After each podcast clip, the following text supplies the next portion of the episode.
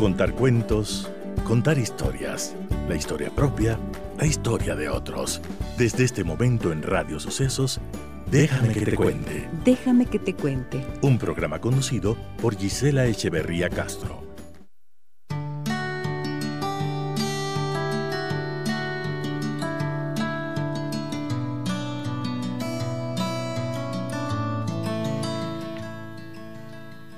Amigas y amigos de Radio Sucesos, tengan ustedes muy buenos días. Bienvenidas y bienvenidos a nuestro programa. Estamos eh, listos, dispuestos, contentos, como siempre, de estar junto a ustedes y de empezar esta mañana. Vamos a tener al doctor Federico Zambrano, quien nos acompañará para hablar de este tema que hemos planteado para hoy. ¿Qué pasa cuando te cuesta reconocer los errores? A veces nos bloqueamos, a veces nos cuesta más de lo que debería aceptar que hemos fallado, que hemos herido a alguien y precisamente mm, la aceptación y el reconocimiento de los errores suele ser el camino más corto para la reconciliación. De esto vamos a hablar hoy. ¿Cómo afecta a uno mismo y cómo afecta a quienes están en relación con nosotros cuando nos cuesta reconocer los errores. Les doy la más cordial bienvenida y mm, vamos a iniciar esta mañana con una canción de Pedro Guerra. Hoy estoy romántica, así que ahí viene. Bienvenidas y bienvenidos. Déjame que te cuente un encuentro que nos humaniza.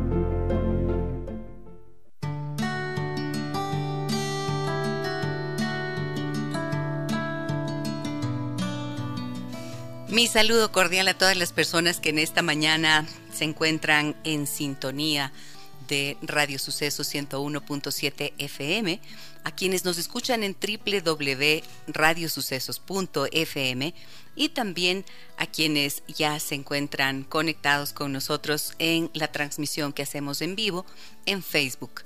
Gisela Echeverría Castro, así me encuentran ustedes, allí pueden seguirnos y siempre tienen acceso al contenido y a la información que aquí compartimos. Ahora sí, bienvenido doctor Federico Zambrano, buenos días, ¿cómo está usted? Buenos días Gisela, muchas gracias por la invitación. Para mí un gusto siempre tenerlo aquí en el programa y hoy le he invitado para que hablemos de qué pasa cuando te cuesta reconocer los errores. ¿A usted le cuesta o no le cuesta? Bueno, ha sido un camino, pero me cuesta cada día menos, digamos así. Porque capaz que sería un error decir que no me cuesta nada. Esa es una respuesta bastante sincera, bastante honesta, yo creo, ¿no? Claro que sí. cada día le cuesta menos. Exactamente. Sí. ¿Y cuándo le costaba más? ¿Cuándo ha sido lo peor? Bueno, el asunto es que el reconocer los errores es un camino de crecimiento, es un encuentro con nuestra propia humanidad porque es de humanos equivocarse, dice, ¿no? Y el asunto de reconocer los errores es como bajar escudos, como bajar defensas. Nos cuesta reconocer los errores porque a veces puede esto sonar a debilidad. Me vuelvo vulnerable el rato que reconozco mis errores. Y entonces tenemos la idea de dar una imagen de solidez, a veces una imagen fuerte de infalibilidad y esta se ve afectada si reconozco mis errores. Ajá. Entonces, esto tiene algo que ver, bueno, tiene que ver con el miedo, por lo tanto. Así es. Tiene que ver con eh, la vergüenza también de reconocerse como alguien que comete errores y que falla. Y también tiene que ver con el perfeccionismo. Tiene que ver con el perfeccionismo, pero creo que atrás de todo está la autoestima. Yo creo que esa es la base.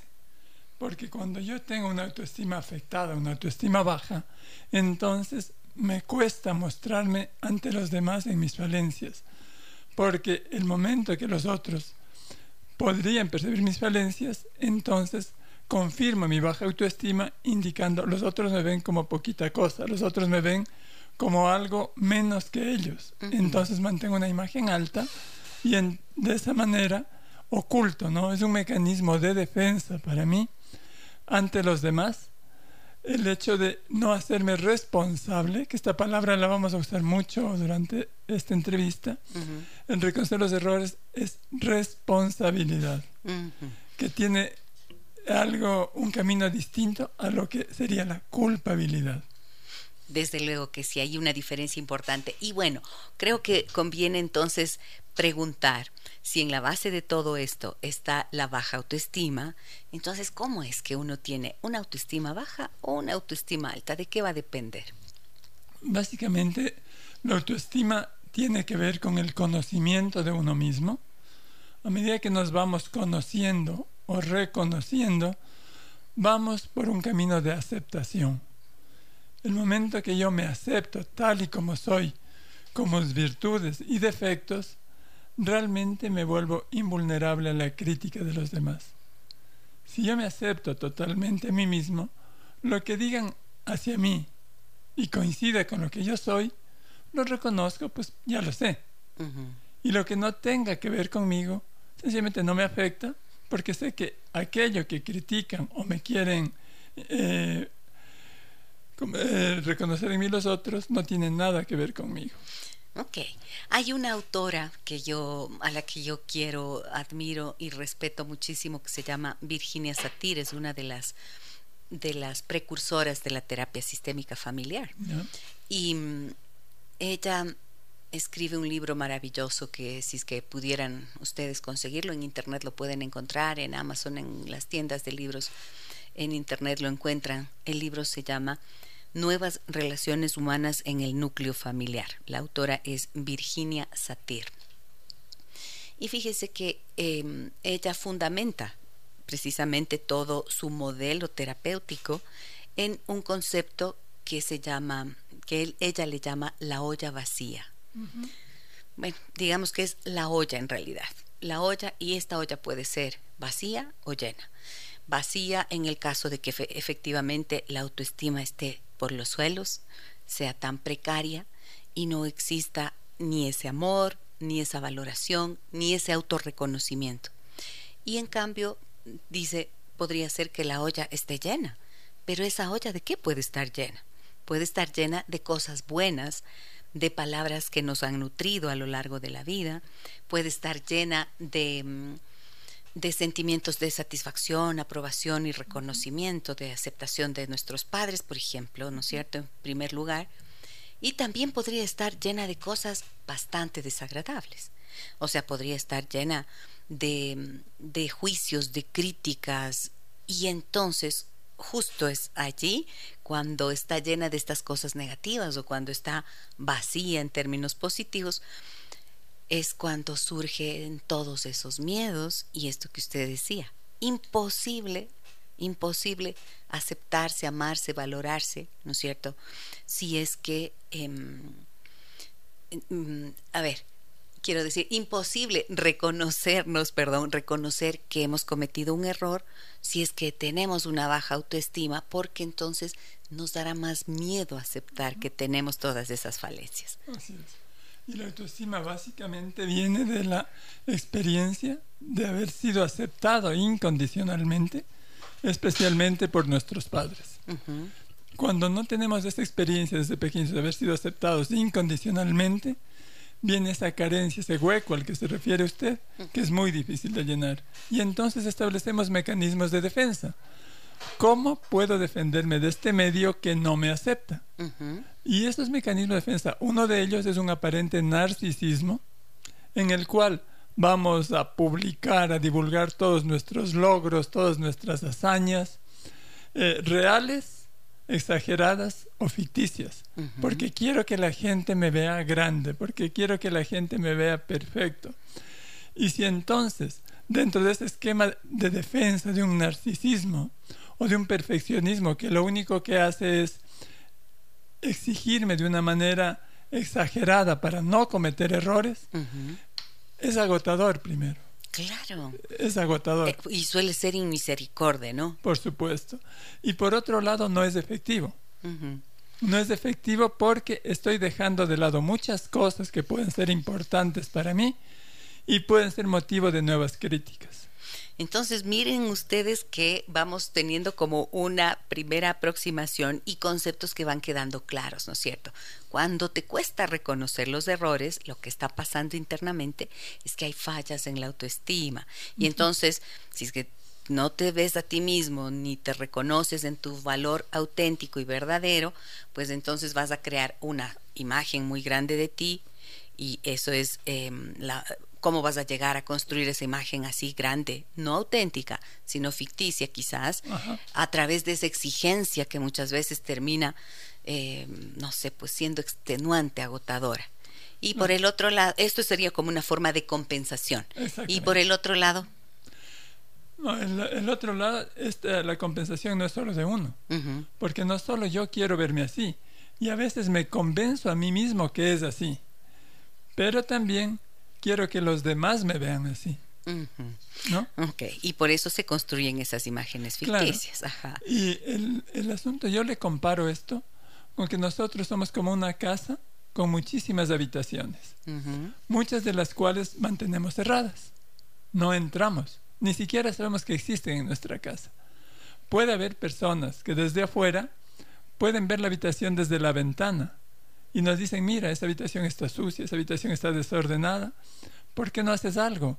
Y yo me niego a reconocer y me niego a abrir esa puerta para ver qué pasa en la habitación. ¿Qué pasa con esa actitud? La habitación siempre seguirá así. Y esa habitación forma parte de mi ser, parte de mi casa. Es una parte sin trabajar. Entonces, ¿cuál es la consecuencia? Si no me conozco y no sé que tengo un problema, no hago nada para resolverlo. Entonces, esas áreas escondidas de mi personalidad, esas áreas que niego, esas áreas que no reconozco, seguirán así. Y mi camino de crecimiento personal, de hacerme más humano, y el ser más humano es reconocerse un ser con múltiples colores, con matices de virtudes y defectos. Y por eso el doctor partía hoy diciendo, es un proceso, es todo un camino. Si te cuesta reconocer los errores, entonces es que estás en este camino de nuestra existencia humana que está que no es eh, infalible, pues todo lo contrario. Un maestro mío tenía una frase muy bonita que sabía decir, debemos asumir nuestro sagrado derecho a equivocarnos. Sagradísimo, ¿no? Bueno, pero no hay que, no hay que exagerar. No, es un sagrado derecho. Somos humanos y, y si me equivoco es un paso para el aprendizaje. Ok, pero hay que reconocerlo así. Por supuesto. Claro, porque entonces si viéramos que es un derecho equivocarse, tal vez sería más fácil reconocer. Por supuesto. El error. Exactamente. Si lo veo como eh, no puedo equivocarme porque esto es malo, entonces trato de Primero, evitarlo, cosa que es imposible en nuestra naturaleza humana. O dos, taparlo. O dos, encubrirlo, claro, encubrirlo, que este es un clásico también. Muy bien. Pues me da muchísimo gusto tener aquí conmigo al doctor Federico Zambrano. Él es eh, médico alternativo, hipnoterapeuta. Él hace algo que es eh, muy interesante, que es la hipnosis de psicología profunda. Y por eso hemos hablado muchas veces con el doctor de estos temas que son tan apasionantes para mí. Muy bien, les invito como siempre y les agradezco por supuesto eh, por escribir al 099 55 639 90 compartiéndonos sus historias, dándonos a conocer sus puntos de vista, sus criterios, por supuesto, son bienvenidos. A ver, me dicen por aquí, hola Gise, te cuento que yo me siento muy identificado con el tema de hoy. Yo fui siempre una persona muy orgullosa, aunque sabía que me había equivocado, no reconocía mis errores. Ahora, a mis 56 años, me doy cuenta que debí aprender a reconocer mis errores.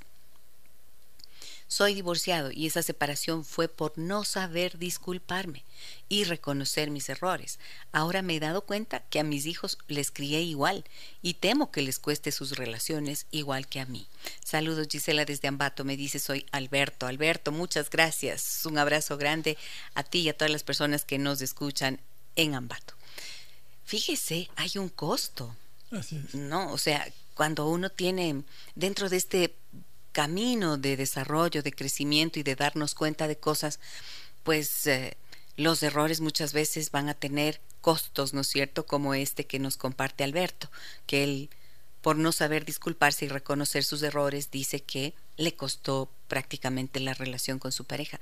Y lo que le preocupa es que educó a sus hijos así. Claro, porque es que como no puedes dar algo que no tienes. Entonces, si no, no puedes dar un modelo de reconocimiento de errores. Exacto, y nos afecta no solo en el plano afectivo, sino en todos los campos de la vida. Si soy un profesional y no reconozco que cometí un error en un procedimiento, en una consulta, en un tratamiento, por ahí no lo enviando para la próxima, la culpa es del paciente, porque este es otro mecanismo de defensa. Si yo no asumo la responsabilidad, o lo ignoro y pongo un montoncito de tierra encima, o le achaco esa responsabilidad al otro. Sí. Y para el otro se vuelve muy pesado vivir con alguien infalible, perfecto, que cualquier cosa que, mala que pase en la casa siempre será culpa de los demás. Obviamente en las relaciones afectivas esto es muy pesado. Y tengo experiencias de personas que tienen años y años y años de vivir con un error, de vivir en un entorno que reconoce su error, pero el único que no lo reconoce es él mismo. Qué cosa tan terrible y es eso. Y siguen lo mismo. Y son relaciones afectivas muy complicadas las que subsisten, porque muchas se rompen, porque estar cargando con los errores del otro es pesado. Claro. Ya tenemos mucho con los propios. Entonces. Claro, y en la, pareja que recibe eso, lo que siente es una terrible frustración y una impotencia y ese peso de decir, oye, pero es que mira que te estoy diciendo esto y no me escuchas. Entonces, claro, es como si la persona que está en el error hubiera decidido cerrar sus oídos y todo, ¿no? Su mente, su corazón, no oye, no quiere escuchar. Y a veces pasa esto que Alberto nos cuenta, ¿no? Quizás hace falta precisamente pasar por ese costo tan grande para poder, ¡pum!, reaccionar y decir, ah, mira, claro. Pero a veces la imagen referencial puede ayudar mucho a los otros, especialmente aquellos que en aquellos tenemos injerencia. Por ejemplo, en los hijos de Alberto, si Alberto se pone a conversarles a ellos su propia experiencia y el resultado de, sus, de su actuación, probablemente pueda ser un referente para sus hijos en el sentido de, esta es mi historia, actúe así. Si ustedes actúan así, probablemente tendrían que repetir mi historia. Porque a veces se aprende por vivencia y a veces también por la experiencia compartida. Qué bien esto que acaba de mencionar, doctor, porque efectivamente, aunque como padres, bueno, como adultos, digamos, no hayamos hecho bien las cosas y nos haya costado eh, costado el piso, ¿no es cierto? Como se dice, nos costó. Entonces, em, está bueno eso, Alberto, mire esta idea. No quedarte con la preocupación de que tus hijos van a repetir lo mismo, sino compartir esta experiencia, este aprendizaje sobre todo. Porque esto es hermoso, cuando los padres somos capaces de reconocer que nos hemos equivocado y compartimos eso con nuestros hijos, no para quejarnos, ¿no es cierto? No para culpabilizar a nadie, sino como parte de lo que ya esto em, se convierte como una sabiduría para nosotros. Entonces, eh, esto también es muy sanador para los hijos y los humaniza, o sea, se humaniza la relación. Exactamente, le ven al padre como ese ser que también puede equivocarse. Se quita la idea de infalibilidad, porque si hay una infalibilidad, es una exigencia para nuestros hijos también a ser infalibles. Si yo muestro una imagen de perfección, estoy forzando a mis hijos a ser perfectos, entre comillas. Y la perfección en este plano no existe. No existe. ¿Y en algún plano existirá? Todavía, bueno, no tengo memoria de los planos superiores, celestiales, angélicos, no sé, capaz que por ahí, pero en este plano reconocible no hay. No hay en ningún lado. y como todavía no hemos cruzado al más allá, no sabemos si ese más allá será mejor que este más acá. Exactamente. Muy bien, tengo más mensajes. Muchas gracias a ustedes por escribirnos al 099 55 639 90. A ver, me dicen, dice, primero te felicito por este gran programa, muchas gracias. A mí me costó la relación con mi papá, no saber reconocer los errores. Tenemos un negocio familiar y antes de la pandemia tuvimos problemas y nos peleamos y distanciamos. Tristemente a mi papá le dio COVID y falleció y no pudimos arreglar nada y yo aún vivo con eso. Saludos, dice, soy Marco. Muchas gracias, Marco, por compartir eh, tu historia.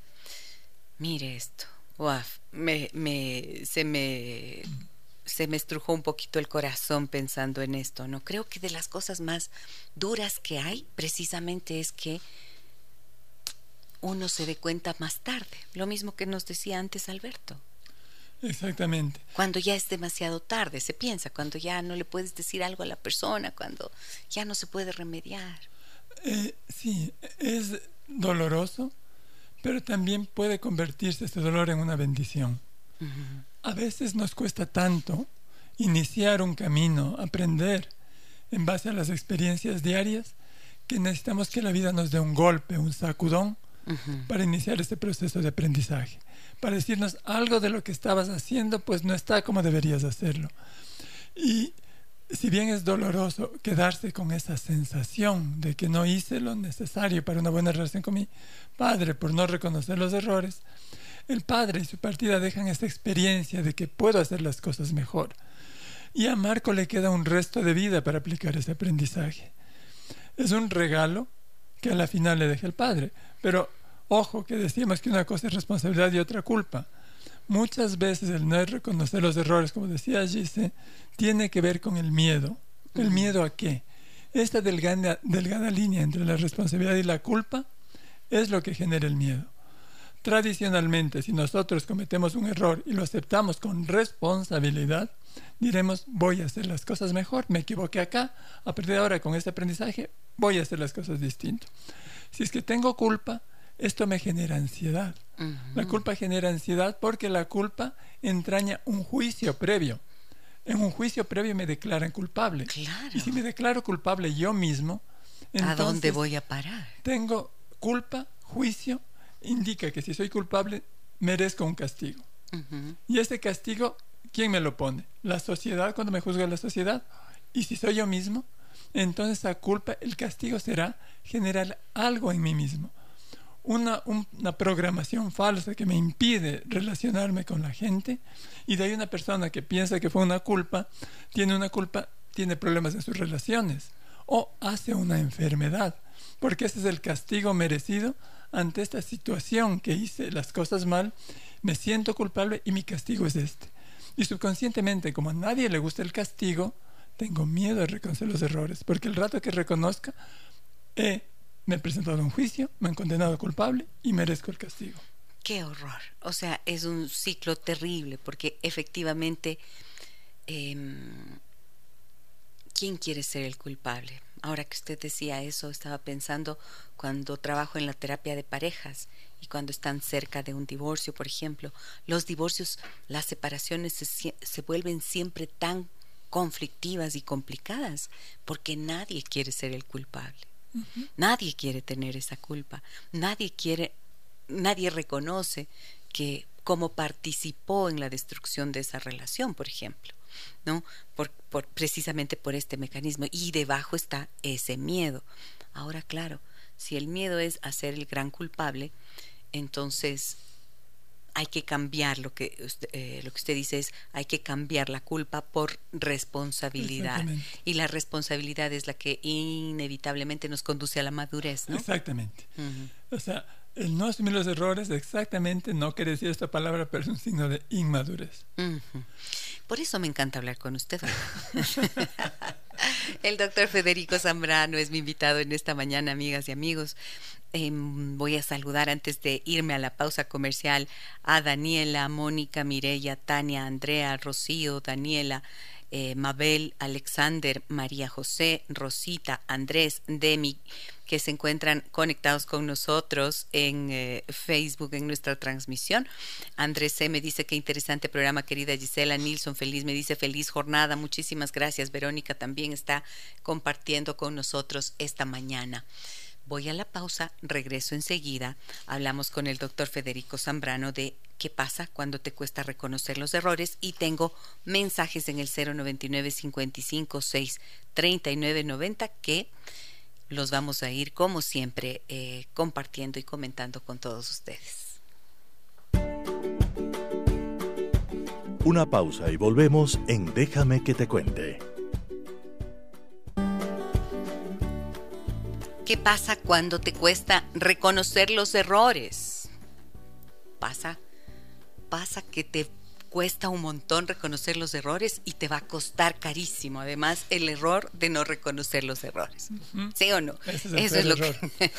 ese es el peor error que puedes no, de, no reconocer. Así que de eso hablamos en esta mañana. A ver, tengo, tengo por aquí, mmm, Gise, lindo tema para tratar, feliz día, me dice Lore Valencia, y me manda un girasol.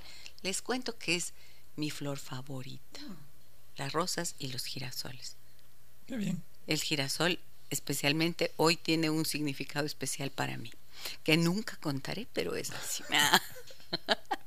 Eso no voy a contar. A ver, ¿dónde está? ¿Dónde está? Mensajes tengo, doctor. Hola Gise, me dicen buenos días. Tengo 34 años y el no saber reconocer los errores y la vulnerabilidad fue el motivo de mi última ruptura.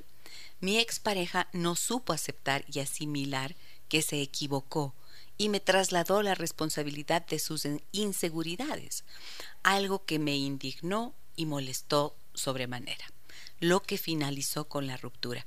Gracias, Gise, un abrazo, soy Alex. Claro, ¿no? Eh, sí.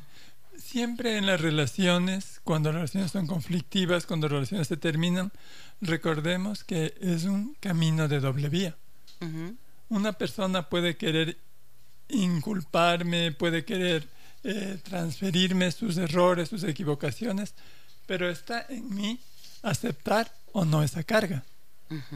Si yo me irrito, me enojo, sencillamente algo toca en mí esta carga que me está enviando mi pareja. Hay varios mecanismos de defensa, como decía, ¿no? El uno, pues, es la irritabilidad, reaccionar con enojo. Sí. De alguna manera estoy bloqueando la comunicación. Porque el rato que yo me pongo irritable, violento, la otra persona asume una actitud similar y la comunicación se rompió. hay otro mecanismo muy común que es la evasión. Sí. Tengo eh, alguna amiga muy querida de años que cuando se le recuerda. no, soy no, para nada. Cuando hablamos de algunas cosas y yo trato de recordarle algunos errores entre comillas que sucedieron hace muchos años ella cambia el tema y dice no hablemos de esto Ajá. Eh, y esto es muy común sencillamente olvídese ya no tenemos que hablar de esto. Tratar de evadir el tema ¿por qué? porque el aceptar el tema, aunque sea con años de diferencia, es confrontarse con uno mismo y confrontarse con la realidad de lo que soy y con la realidad de lo que fui. Esa realidad de lo que fui construyó de alguna manera la realidad de lo que soy. Si tengo un camino que tomé un rumbo un poquito torcido en algún momento de mi vida y me llevó a donde estoy ahora y no estoy contento con lo que soy ahora, capaz sería bueno echar una miradita hacia atrás mirar a dónde se fue el camino por otro lado, ver qué responsabilidad tuve yo en estas circunstancias y entonces sí, en ese reconocimiento, saber que estoy aquí porque yo caminé hasta acá y entonces puedo enmendar mis pasos a partir de ahora. El pasado no lo podemos cambiar, pero sí lo podemos tomar como experiencia para construir un mejor presente. Mire que esto que usted acaba de, de decir ahora, doctor, mm, me hace recordar algo. Hace mucho tiempo, bueno, justo pensando en que esto es un camino, eh, lo que usted decía, ¿no? El aprender a reconocer los errores es todo un camino em, de crecimiento, de desarrollo. Y yo mm, eh, me acordé de algo, de, algo que yo viví hace algún tiempo. Em, hice un un camino, el camino de Santiago, el camino de Santiago. Y bueno, tengo muchas historias y aprendizajes de allí. Y hoy me acuerdo de, una. El viernes conté una, pero ahora me acordé de otra. Mm, iba yo por ese camino, cuatro de la tarde, con una mochila pesada al hombro. El sol me daba de lleno en la cara había empezado a caminar a las 8 de la mañana, entonces ya estaba muy cansada y sabía que me quedaba por lo menos una hora y media de caminar, entonces estaba agotada. Y de repente yo iba así por la ruta y vi, viré hacia la izquierda, agarré para la izquierda, ¿no? Y yo debo haber estado caminando ya como un poco más de un kilómetro, cuando de repente de una casita en pleno campo, pues, ¿no? En la, en, el, en La Coruña, en España. ahí em, de una casita sale una señora eh, a su balcón y me grita, me dice, ¿sois peregrina? y yo eh, miro, ¿no? Y me dice, le digo, sí, sí, soy peregrina. Son peregrinos, somos los que hacemos ese camino mientras estamos transitando. Y entonces ella me dice, pues vais equivocada, ¿eh? Y yo, ¿cómo? Sí, vais equivocada, me dice, el camino es por allá. Y yo miro para allá y digo, no puede ser. Le vuelvo a mirar a ella y la odié. La odié, me estaba diciendo que me había equivocado. ¿Cómo? No puede ser. O sea, me... Y entonces eh, sentí en serio una rabia, una frustración, no entendía, o sea, era una cosa inexplicable. Y luego le dije, gracias, ¿no? Y empecé a caminar de vuelta, pero así con un enojo conmigo misma y sin entender por qué me había equivocado. ¿Cómo es que me equivoqué? Pues fíjese que tuve que desandar ese camino y cuando llegué al punto en donde yo había tomado hacia la izquierda, vi que, claro, ahí estaba, antes, cuando yo pasé, estaba un camión de cerveza Heineken, me acuerdo claramente, estaba parado ahí y había estado tapando la otra punta del camino, que era la correcta y que no pude ver porque estaba allí.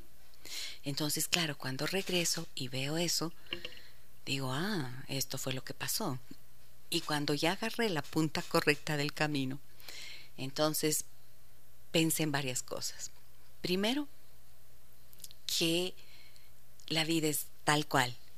Siempre hay alguien, o sea, uno puede, uno puede equivocarse y uno puede confundir el camino por circunstancias internas o por otras, miren, de afuera, que están allí nomás, ¿no es cierto?, que pueden obstaculizar. Pero siempre hay alguien que nos invita a reconocer el error. Siempre nos dice alguien, mira cómo estás siendo equivocado. Y allí lo único que hay que hacer es agachar la cabeza y asumir con humildad, reconocer el error, desandar el camino y recuperar la ruta que, había extraviado. Un lindo simbolismo, dice, porque mm. eso es la vida exactamente. El camión lo podemos poner desde adentro o desde afuera. El camión es aquello que nos impide ver. Exacto. Y lo que nos impide ver a veces es nuestro ego, ese narcisismo interno, porque todo lo que nos digan los demás lo justifico. Es otro mecanismo, la justificación.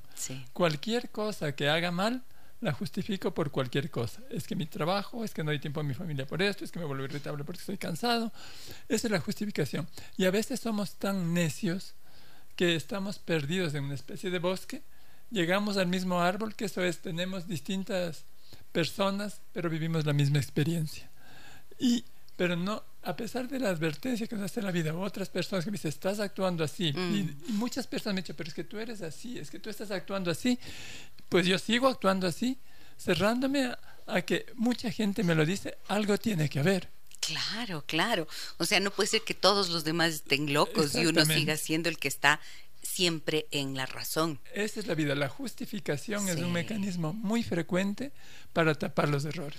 Sí, y yo ahí, le juro, ahí yo aprendí esa humildad. Uy, por Dios, porque dije, creo que ese, esa ruta que yo hice fue efectivamente un camino, mm, creo que me que hice esto como una búsqueda de mí misma, pero de las mayores enseñanzas que obtuve de allí fue eso, o sea, la humildad, reconocer que efectivamente me había equivocado, me equivocaba constantemente, qué cosa. Y claro, em, sí pienso que cuando uno logra vencer eso y se ve con compasión también. Exactamente. ¿No es cierto? Se ve con compasión y dice, chuta, cierto, no, humano no más soy, sí, me puedo equivocar. Entonces ahí está ejerciendo ese derecho del que usted nos hablaba antes. El sagrado derecho a equivocarse. Sagrado derecho a equivocarse. Y la humildad es una virtud muy grande porque la humildad nos abre. claro, claro, justo porque después de eso a mí lo que me pasó es que cuando agarré el camino correcto y seguí caminando y dije, claro, me tocaba hacer esto. Y lo que encontré por allí era precioso en esa ruta en la que era correcta, era preciosa. Y también aprendí algo más, que es que uno siempre tiene que tener claro a dónde va. Exactamente. No, porque fíjese, ¿cómo sabe si el camino es correcto o equivocado? Pues yo tenía que llegar a Santiago de Compostela y esa señora me dijo que yo iba equivocada, pero yo tenía claro que debía llegar allá. Entonces uno tiene que saber a dónde va a llegar.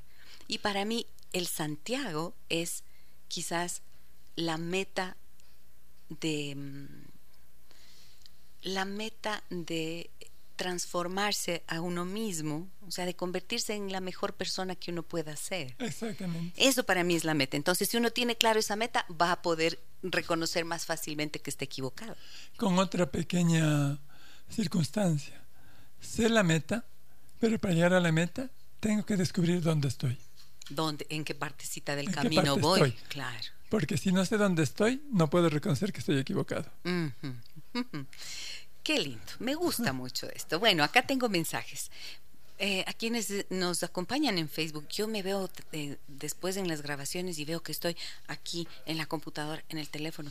No crean que no estoy prestando atención, es que estoy tratando de prestar atención a todo. Muy bien, dicen por aquí, buenos días Gise y saludos al doctor Federico Zambrano. Soy Felipe y a mi madre siempre le costó reconocer sus errores.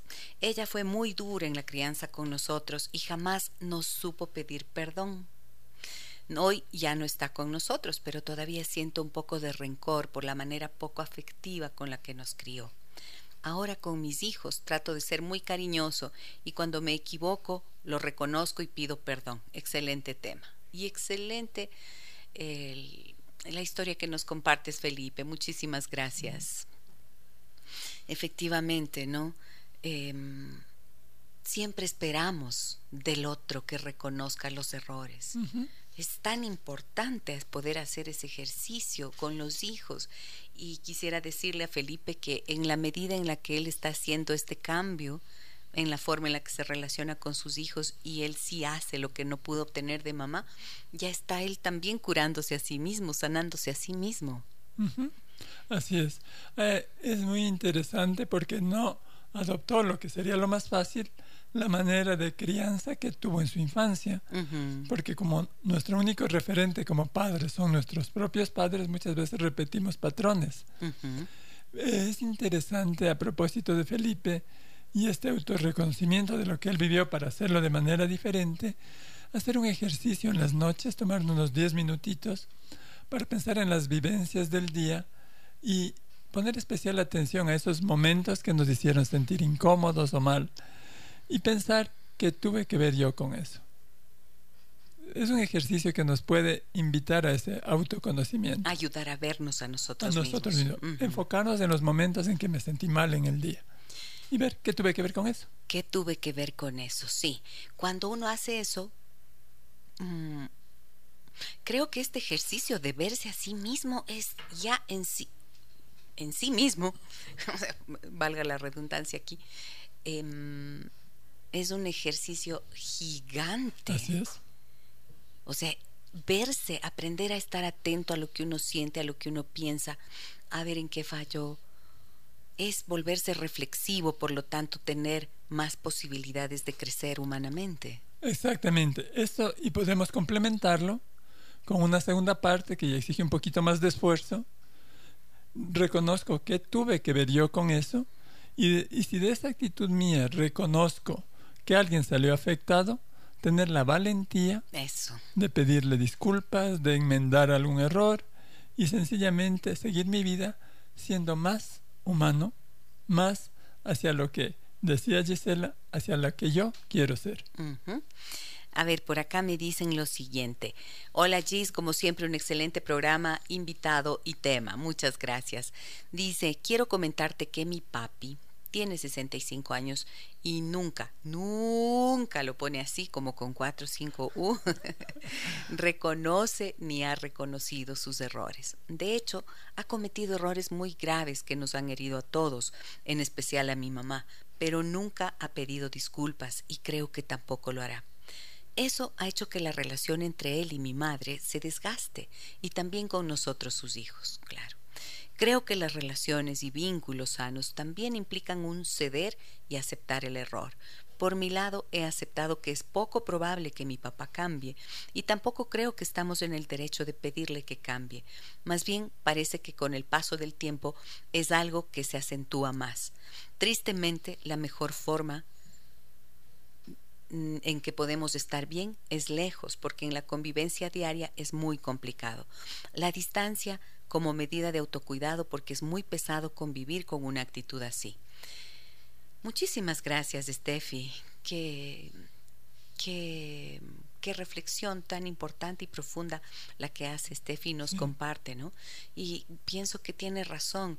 Quizás el costo de los errores que su padre de no reconocer los errores, perdón, para su padre es precisamente ese distanciamiento que está cosechando ahora de parte de sus hijos. en parte sí, como decía, debe ser muy difícil vivir con una persona infalible, entre comillas, o perfecto. Pero también veamos del otro lado, como digo, toda relación tiene dos vías. Nosotros, de alguna manera, al encarnar en este plano, venimos a aprender es un aprendizaje continuo de la cuna a la tumba. Y nosotros tenemos varios maestros en este proceso de aprendizaje. Y nuestros primeros maestros son nuestros padres, luego nuestros hermanos. Es una relación difícil, una situación muy difícil. La pregunta que debería hacerse Steffi es, ¿qué es lo que yo puedo aprender de esto? Porque aunque sea una relación difícil, nos deja enseñanzas.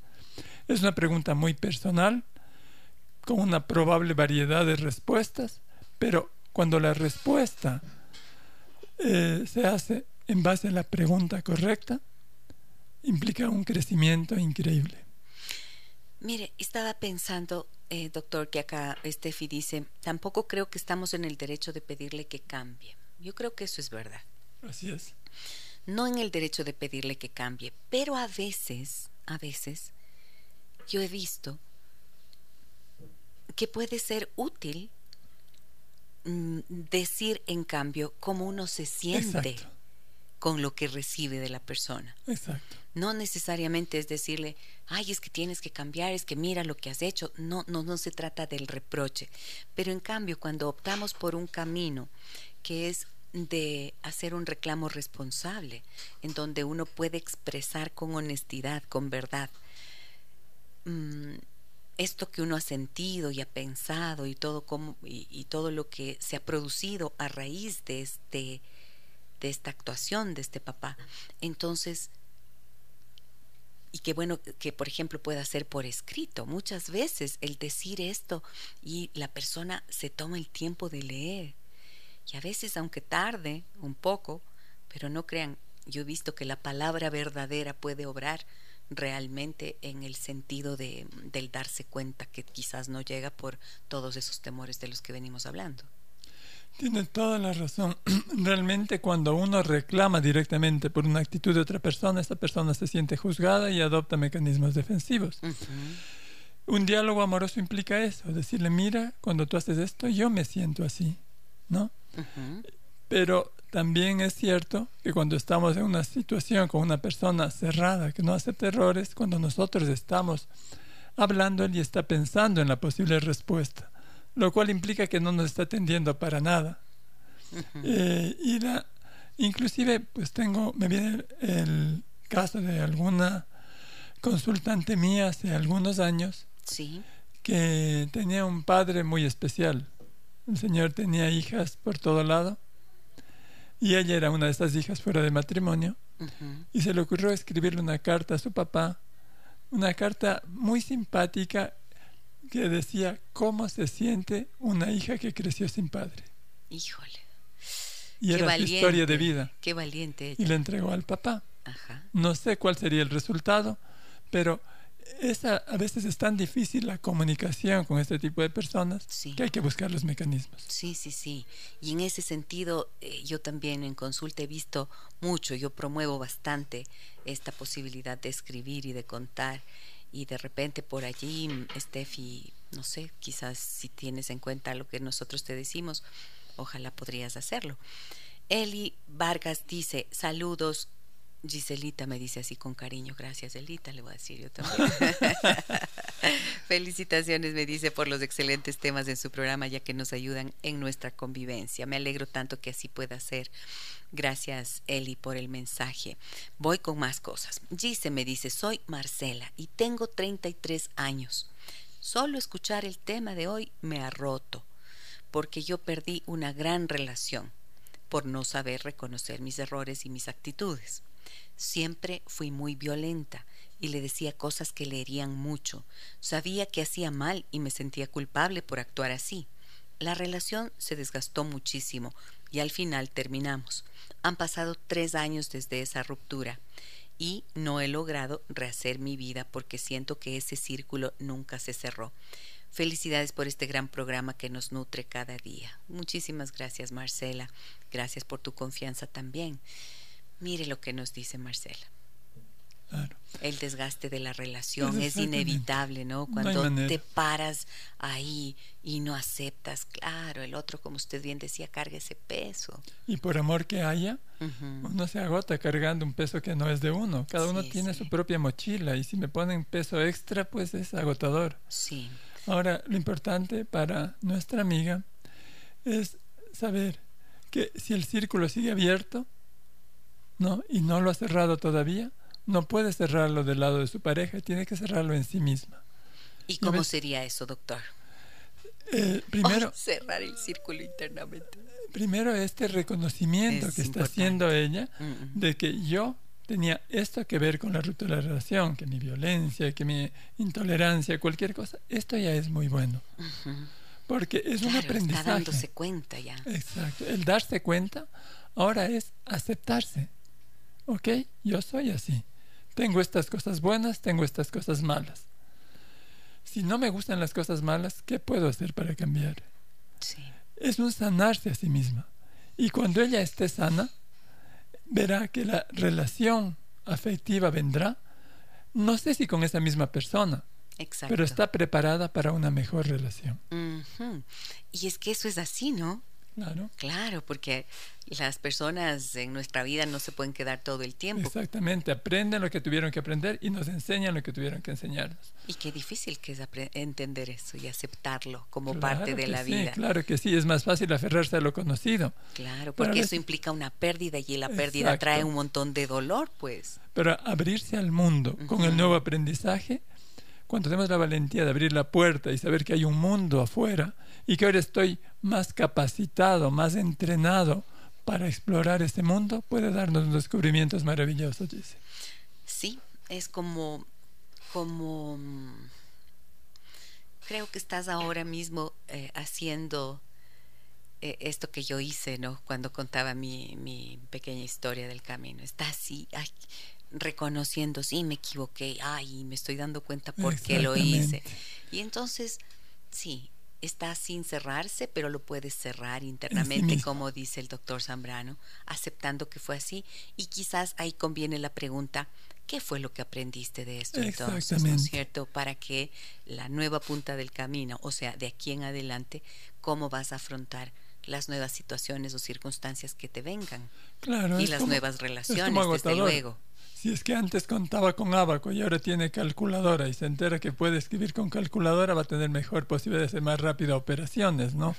Esos aprendizajes nos facilitan la vida porque tenemos un entrenamiento en la cual sientas en nuestra amiga más capaz si hay ese reconocimiento de sí misma en lo bueno y en lo malo. Mi amigo, usted no es perfecta, pero es un poquito mejor al reconocer esto. Y tendrá que seguir reconociendo cosas, porque eso es el camino de la vida. Mientras estemos vivos, aprendemos. Así es, Marcela. Un abrazo te enviamos. Y a todos ustedes que nos escuchan y que nos escriben y que nos cuentan y nos comparten estas historias que son pedacitos de sus vidas. Muchas gracias. Buen día, me dicen, lindo programa. Mi vida es igual. Vivo con una persona que se cree casi, casi perfecta y los demás somos de lo peor. Cuando se le hace caer en cuenta que está errado, se enoja.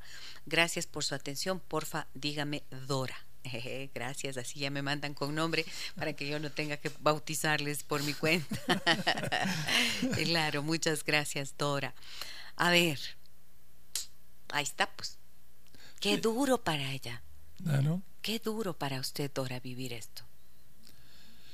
Son los mecanismos. Vivir con alguien que se cree casi, casi perfecto y los demás somos de lo peor. Claro, porque una de las formas en las que eh, quien no reconoce los errores actúa es de forma inculpadora. O sea, ese sentimiento de culpa que tiene, del que hablábamos con el doctor hace un ratico, lo traslada al otro. Exacto. En forma de inculpación. Y el mecanismo de defensa, el narcisismo. El narcisismo, yo soy perfecto, o sea, y yo siempre tengo la razón. Siempre tengo la razón, ¿no? Y esto es un mecanismo de defensa que hace inabordable cualquier cuestionamiento de sus errores. Ahora, si, si esto se vuelve algo reiterativo en la relación, si esto es algo constante en la relación, no solo que se desgasta y que puede llevar a la ruptura, también termina enfermándole a la persona que lo recibe. Por supuesto. Porque se convierte en una violencia psicológica. Es la y esto hay que decirlo. Así es. Es la carga. Realmente, como digo, la relación tiene dos vías. Hay esta imposición de la razón y también hay una recepción de esa imposición. La persona que lo está recibiendo es una decisión de ella recibir esto o no. Si es que ella no hace nada al respecto, sencillamente está asumiendo la otra persona que ese es más o menos el equilibrio de la relación. Toda relación de pareja, toda relación humana exige un punto de equilibrio. Un punto de equilibrio en que la otra persona, sin dejar de ser ella, pues entre en una armonía con la convivencia. Si es que ese punto de equilibrio está totalmente inclinado hacia uno de los lados de la pareja, de manera totalmente irracional, y la otra persona lo acepta, está marcando un punto de equilibrio totalmente patológico, totalmente agresivo para ella, pero ella lo está aceptando. Híjole, y en esa aceptación muchas veces se le va la vida. Se le va la vida. Diría yo que la terapia no solamente necesita aquella persona narcisista, sino nuestra querida amiga Dora también.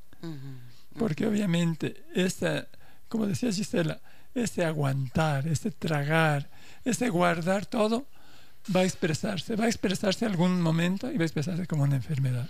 Mire, el otro día me decía una señora que pasa por algo parecido. Bueno, no sé qué tan parecido, pero pero esto de aguantarse y aguantarse y aguantarse. Y ella me decía, ¿sabes qué? Me decía Gisela en consulta, ¿no? Me lo decía. Em, tengo ocho cirugías, me decía ella. Y eso me ha hecho pensar que mi cuerpo me está diciendo todo el tiempo este sufrimiento que he vivido, aguantando. Y yo le decía, exacto, qué bueno que ahora ya escuches tu cuerpo. Tenemos que hablar de eso, doctor. Sí, exactamente. Sí, así es. Tenemos que hablar de eso algún momento. Muy bien. Vamos a la pausa. Vamos a la pausa. Regresamos en breve. Estamos hablando de qué pasa cuando te cuesta aceptar los errores. Y miren lo que pasa. De todos los lados estamos mirando lo que ocurre. Volvemos enseguida. Una pausa y volvemos en Déjame que te cuente.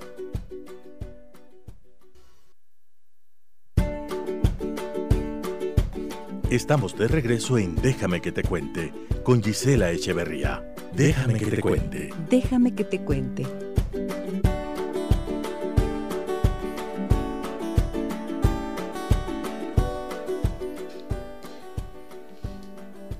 Estamos de vuelta por aquí. Me dice, hola Doc, felicitaciones por su programa. Muchísimas gracias, muchísimas gracias. Una cosa ahorita que me dicen esto, eh, me acordé, eh, me hicieron una pregunta el otro día, me preguntaron si es que yo era coach de vida. Entonces mm, les quería decir que no, yo no soy coach, eh, soy em, educomunicadora y soy terapeuta familiar sistémica. Esa es mi formación, no soy coach. Em, y me dicen acá, quiero compartir que el no aceptar mis errores casi me cuesta también mi matrimonio. Aún no puedo definir qué me hizo un día despertar y ponerme de cabeza. Comencé a trabajar solo durísimo por más de un año. Al final supe que solo la voluntad, el amor propio y el amor a mi familia, que aún lo tenía, me salvaron. Gracias por dejarme compartir. Gracias por haber obrado en nuestras vidas, porque sin su ayuda no hubiésemos podido. Usted es parte de nuestra familia, me dicen. Con todo nuestro cariño, Fer y Dani, los médicos. Oh, qué hermosos. Muchísimas gracias. A ver, ¿qué me a ver, voy a repetir porque es que esto los acabo de recordar, son una pareja maravillosa. Mm, dice, "Quiero compartir que el no aceptar mis errores casi me cuesta también mi matrimonio. Aún no puedo definir qué me hizo un día despertar y ponerme de cabeza. Comencé a trabajar solo durísimo por más de un año. Al final supe que solo la voluntad, el amor propio y el amor a mi familia que aún lo tenía me salvaron. Gracias por dejarme compartir, gracias por haber obrado en nuestras vidas, porque sin su ayuda no hubiésemos podido. Usted es parte de nuestra familia, con todo nuestro cariño, Fer y Dani, los médicos, qué lindos. Oh, me emociona, mire, me emociona tanto esto, mm. recibir este mensaje. Les abrazo con todo mi cariño, Fer y Dani. Me emociona porque qué bonito saber que Sí, lo hicieron. Miren, el reconocimiento de un error puede obrar. Yo los acompañé, solo soy una acompañante. Solo acompaño los procesos de las personas, pero lo que realmente produce el cambio es esa voluntad que da el amor. Exactamente. ¿Sí o no, Doc? El amor es la mejor herramienta terapéutica y el mejor inspirador a cambios. Y a veces los terapeutas somos solo canalizadores de ese amor. Cuando el amor existe, eso, el amor crea voluntad, el amor crea decisión, el amor crea humildad, el amor crea compromiso y esa creación especial genera un ambiente propicio para un cambio.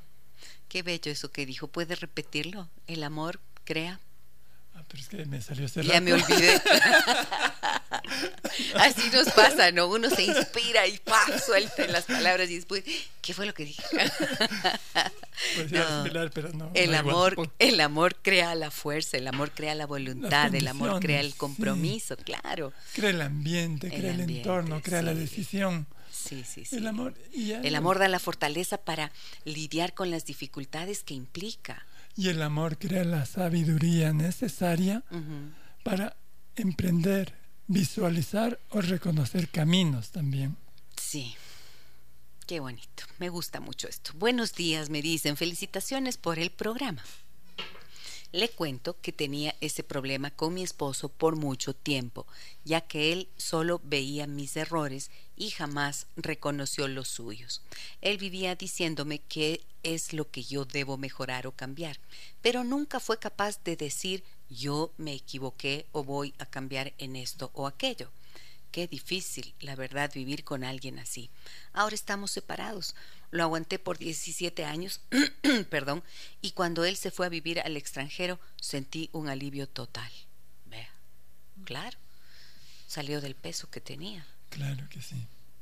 Hay una, un tema también que es agotador, y a propósito de una de las eh, consultas anteriores, algo que resulta quizá más agotador que el soportar todo este tipo de inflexibilidad, este tipo de infalibilidad, es tratar de cambiar al otro. Eso realmente es agotador. sí, sí, sí, sí, sí. Claro, y es inútil. Y mire qué cosa, ¿no? En, es totalmente inútil. En la terapia de parejas veo eso tanto, ¿no? Claro. Justo ese es el problema. Ese, ese es el grandísimo problema. Decirle al otro, tienes que cambiar en esto en lugar de verse a sí mismo que tiene que cambiar. Pero creo que en este contexto de la pareja, Doc, hay algo que es bien chévere, que es que yo he visto que la, el otro, la pareja, cuando nos dice el error que estamos cometiendo, nos ayuda a ver eso que no vemos de nosotros mismos. Exactamente. Es la señora del balcón que me dijo que yo iba equivocada. Eso es la pareja. Es la persona que ve nuestro cuarto desordenado desde la ventana cuando nosotros tenemos la puerta cerrada desde adentro. Exacto. sí, claro. Pero el asunto es que nos convertimos a veces en madre o padre de nuestra pareja que le estamos cuestionando permanentemente lo que hace mal. A veces cómo se sienta, cómo come, cómo habla, cómo entona, cómo opina. Estamos corrigiéndole permanentemente. Esto llega a agotar también a la persona, pero aún si es un perfeccionista. Que le digan tiki tiki todos los días, ay, ay, ay, claro, también. Si es un perfeccionista y está casado o convertido con una persona crítica, sí. resulta un infierno esa relación para los dos. Claro. La crítica sufre porque sus críticas no tienen el terreno propicio para germinar.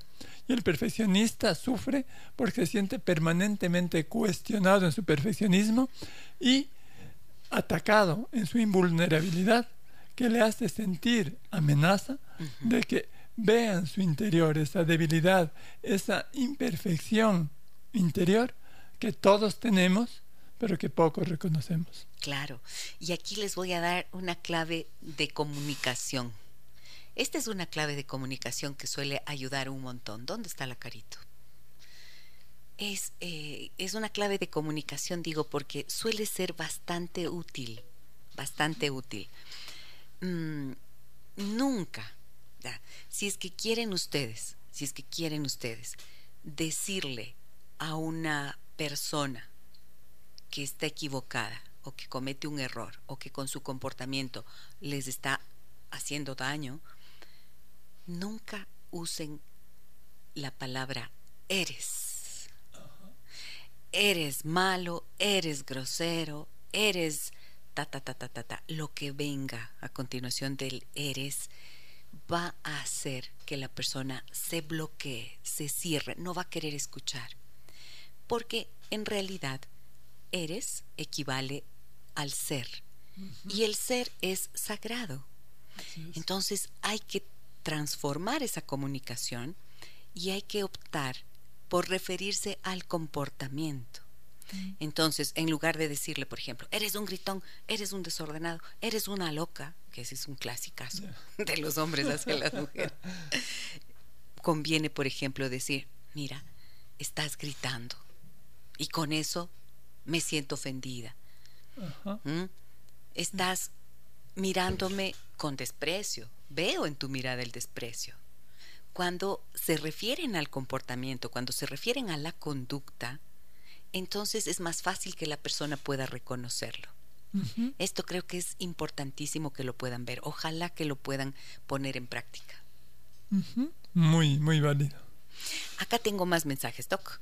Dice, Buenos días. Buenos días, me encanta el tema que están tocando. Mi hija ya no pudo más con la pandemia, decidió irse de casa. Pienso que tenía mucho miedo que su actitud es porque su actitud es muy impul perdón, muy impulsiva. Me acabo, acabo de cometer un error. porque su actitud es muy impulsiva.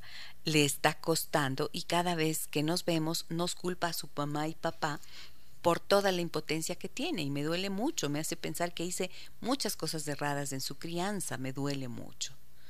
O está cayendo en un chantaje emocional muy fuerte, nos escribe Anita este mensaje. O sea, esto es otra cosa que también se puede ver, ¿no? Cuando los hijos le culpan a los papás de todo y en cambio, ¿qué hacemos ahí? Cuando no asumimos la responsabilidad, como decía, lo más fácil es echarles la responsabilidad de las circunstancias o hacia otras personas. Tenemos dos partes. Primero, las personas implicadas pueden aceptar o no la responsabilidad.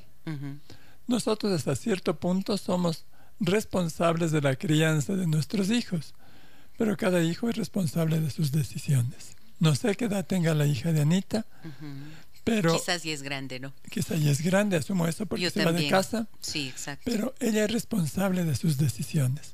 A veces nos cuesta dejar de ver a los hijos como los niñitos que necesitan protección. Un niño crece, un niño se hace adolescente, un niño se hace adulto y como tal toma decisiones. De las decisiones de nuestros hijos podemos nosotros aconsejarles, podernos darles nuestra opinión, pero no podemos darles decidiendo si toma esa decisión, Anita, usted no es responsable de esa decisión. Si ella se siente impotente, pues sencillamente tendrá que observarse de dónde viene su impotencia. Cuando nosotros elegimos en base a falsos valores, a falsas creencias, a falsas expectativas, y realmente no se ven satisfechas por nuestras decisiones, entonces lo más fácil es culpar. Sería más sano regresar como en el camino de Santiago al punto de desviación, al punto donde me equivoqué, dice, ah, aquí está el problema. Y entonces vamos a caminar por el camino correcto. Vamos a llegar a Santiago de Compostela, vamos a llegar a este ser que yo quiero llegar a ser, valga la redundancia. Eh, pero este es un trabajo de su hija, Anita. Usted con su consejo amoroso puede decirle, amor, yo te veo así, yo no creo tener la responsabilidad, busca dónde está la tuya, que eso es lo que te puede hacer crecer. Y si es que ella está pensando, creo que es tan importante esto que usted dijo, doctor, es el camino de su hija, ¿no es cierto? Es el camino de ella.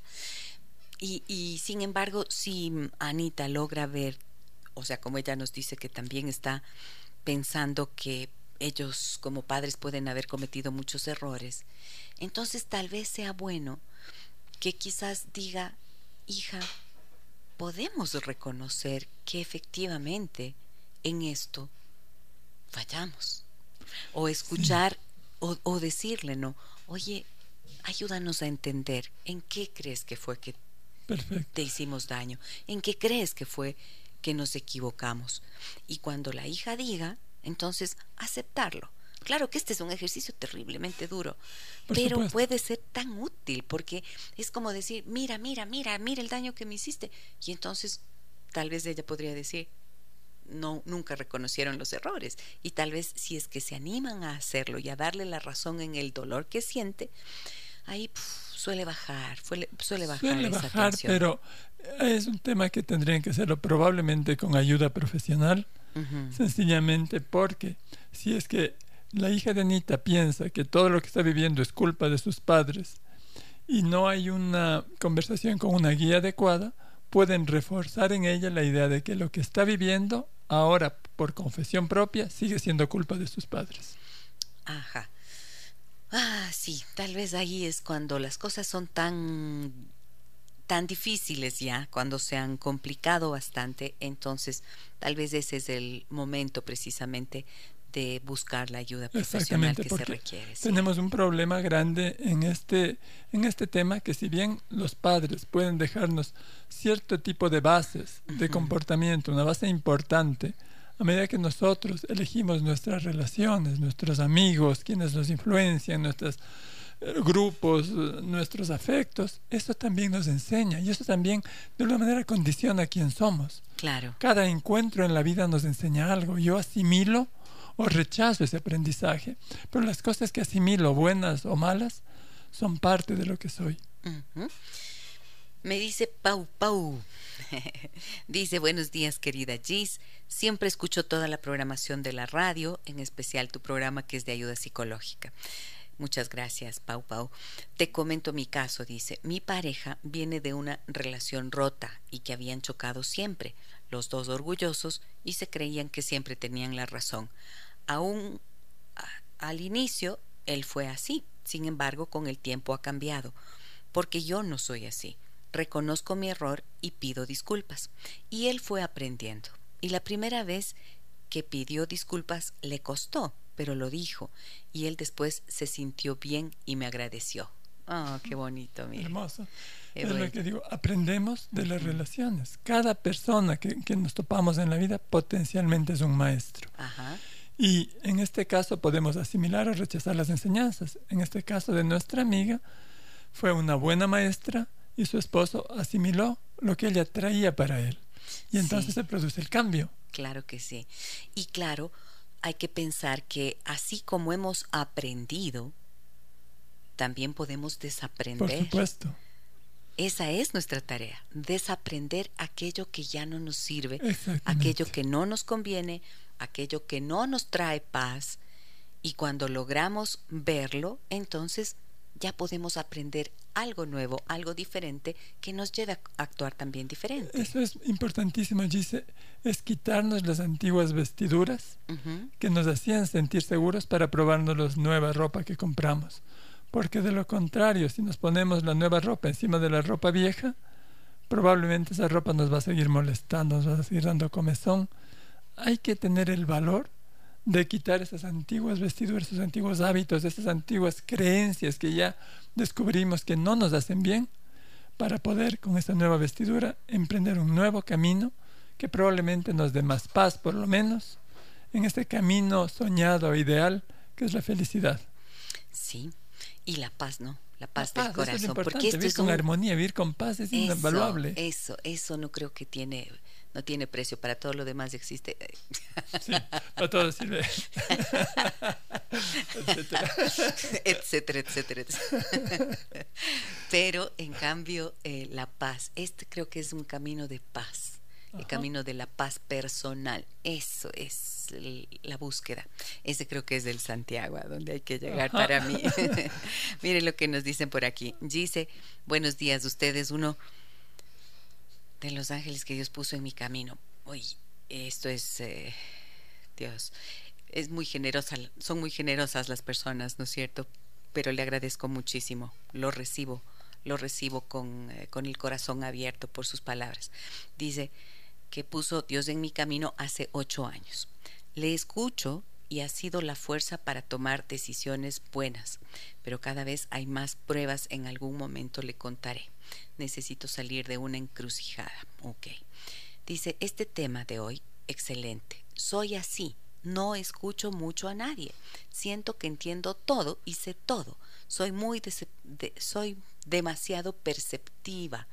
Mm, de cómo se siente el resto y siempre debo ser la fuerte y dar fuerzas. Soy dura con mis hijos.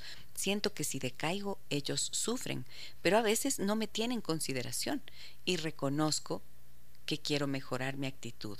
Soy estricta, quiero que mantengan hábitos conservadores de respeto a la vida, a Dios. Y es perdón, y estos colegios o leyes ahora les indican que si alguien no acepta la homosexualidad o que Dios no existe, yo soy homofóbica. Dios me la bendiga y siga dando sabiduría de estos programas. Deberíamos estar invadidos para mejorar nuestro vivir. No dará mi nombre, por favor, me dice. Mm. no lo hice, ¿verdad? No. No lo hice, ok. Pero le agradezco muchísimo por su mensaje. Gracias por sus palabras me, me, llena de, alegría saber que al escuchar el programa o al escucharme en otros escenarios, em, ha logrado darse cuenta, dice que me oye hace ocho años, entonces quiere decir que ella está en constante búsqueda, ¿verdad? Y ahora como nos describe, dándose cuenta de algo, también, de que cómo mantiene su palabra, sus principios, sus convicciones, sus creencias, sus creencias, ¿no? Y ahora dice, quiero que se mantengan mis hijos así, como dentro de esta rectitud y este camino, pero las leyes y los colegios ahora quieren hacerme creer que yo estoy equivocada o que soy homofóbica porque no acepto la homosexualidad. Pues eso también es una creencia. Y es una creencia que hace que el pensamiento se vuelva rígido. ¿Qué le puede decir? Bueno, en realidad el sistema de creencias... Sonia le voy a decir ya. Ya, el sistema de creencias se ha ido modificando a través del paso de la historia. si nosotros pensamos que hace unos cuantos cientos de años quemaban a la gente por no pensar como la religión predominante de esa época, ahora a mí me hubieran quemado. Pues. Exacto, ahora nadie Por bruja, claro. Los que hacíamos, las mujeres que hacían esta tarea que hacemos hoy aquí, eran brujas. Ahora nos horroriza este tema, pero mm. gente que vivió en esa época probablemente pensaban que eso estaba bien. Y el sistema sigue evolucionando. Hay un mensaje muy importante de nuestra vida actual es que nos están inculcando el respeto.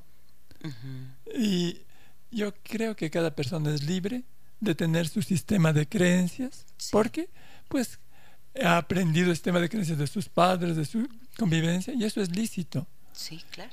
El hecho de que se imponga... O sea, no está obligada a cambiar esa creencia. Por supuesto que no. El sistema de que se imponga creencias al otro es irrespetuoso. Y ella tuvo su colegio donde posiblemente como eh, cultivaron esas creencias de acuerdo a la época y ahora pues obviamente las cosas que se enseñan en los colegios son otras y sus hijos están expuestos a otro medio que por ahí tiene unos valores un poco diferentes, una, un respeto hacia cosas que antes se despreciaban o se atacaban aún. Y entonces ese es el mundo que viven sus hijos, Sonia. Ese es el mundo que viven sus hijos y ellos, el rato que se aíslan del mundo, El rato que tratan de mantenerse en el pasado, por buenas que sean sus intenciones, van a ser los chicos raros. Los chicos que no se adaptan al transcurrir del medio. Ellos harán sus propios sistemas de creencias. Usted déles lo que siente que es bueno, lo que siente que les haga bien, déles con todo su amor, porque esta es su experiencia y su visión del mundo. Pero también déjeles que reciban lo que el resto del mundo les quiere enseñar mm. y que ellos hagan su propio sistema de creencias en base a todas las fuentes que llegan a ellos. Entendamos que un hijo es un ser diferente de uno, con su propia capacidad de aprendizaje y con su propia capacidad de crear su visión del mundo. Es decir, tiene derecho a conservar sus creencias, pero también a respetar las de sus hijos y de todo lo que su pensamiento actual y la vida contemporánea que ellos tienen que vivir, este momento histórico les ha traído. Entender que ellos no se van a enriquecer para su aprendizaje solo de su fuente, sino de distintas fuentes, y todas ellas les van a enriquecer. Ellos elegirán en base a lo que tienen adentro, que usted les ha enseñado y a todo lo que reciben, qué es lo que van a creer. Ok, muy bien. Acá tengo un mensaje bastante largo que es anónimo, pero por lo que estoy mm, leyendo así entre líneas, me parece que le va a sentar que lo vamos a dejar para el día próximo lunes. Creo que tiene mucho que ver con el tema del día lunes, créame. Le pido que no se pierda el programa, ¿ok? Y mm, va a encontrar muchas respuestas allí, de acuerdo a lo que tenemos. Así que, equipo de producción, atención con este mensaje que está bastante larguito y que nos sirve para el día lunes que le daremos respuesta. Doctor Federico Zambrano. Como siempre he disfrutado tanto de esta conversación con usted. Muchísimas gracias por um, traernos la sensibilidad, la inteligencia, la sabiduría que usted tiene y compartirla con nosotros y um, dar una luz, dar un punto de vista que puede ser útil para las personas que nos escuchan y para aquellas personas que se animan a escribirnos y que a través de sus historias se convierten como en la voz representativa también de muchísimos de muchísimas otras personas que quizás viven lo mismo.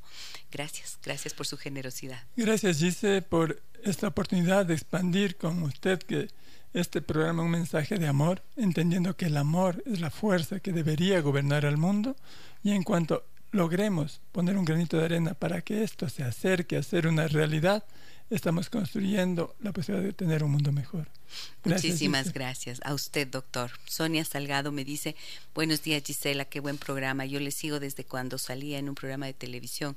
Me gustó mucho su trabajo. Gracias. Gracias, Sonia. Hace mucho tiempito ya, hace algún tiempito ya, pero así fue y creo que a través de estos espacios de comunicación, en realidad seguimos cumpliendo una misión, una tarea, como dice el doctor Zambrano, que así está siendo, así es concebido este programa con esta intención, de que entendamos que lo mejor que hay en nosotros indiscutiblemente es esta fuerza maravillosa, sagrada, que habita en nosotros, que es el amor, y que cuando aprendemos a construirlo dentro de nosotros, también podemos vernos con compasión y empezar a amar y sentir compasión amorosa por los demás. Les dejo con una canción. Vamos a la mañana. Tenemos la banda sonora de mi vida. ¿Quién estará con nosotros? Juanita Neira, escritora ecuatoriana, nos va a compartir la banda sonora de su vida. Ella es escritora de cuentos infantiles y una persona que apasionada por los libros, por la literatura, nos traerá temas interesantísimos, una mujer inteligente, brillante, sensible, que también nos compartirá su música y sus historias, no se lo pierdan.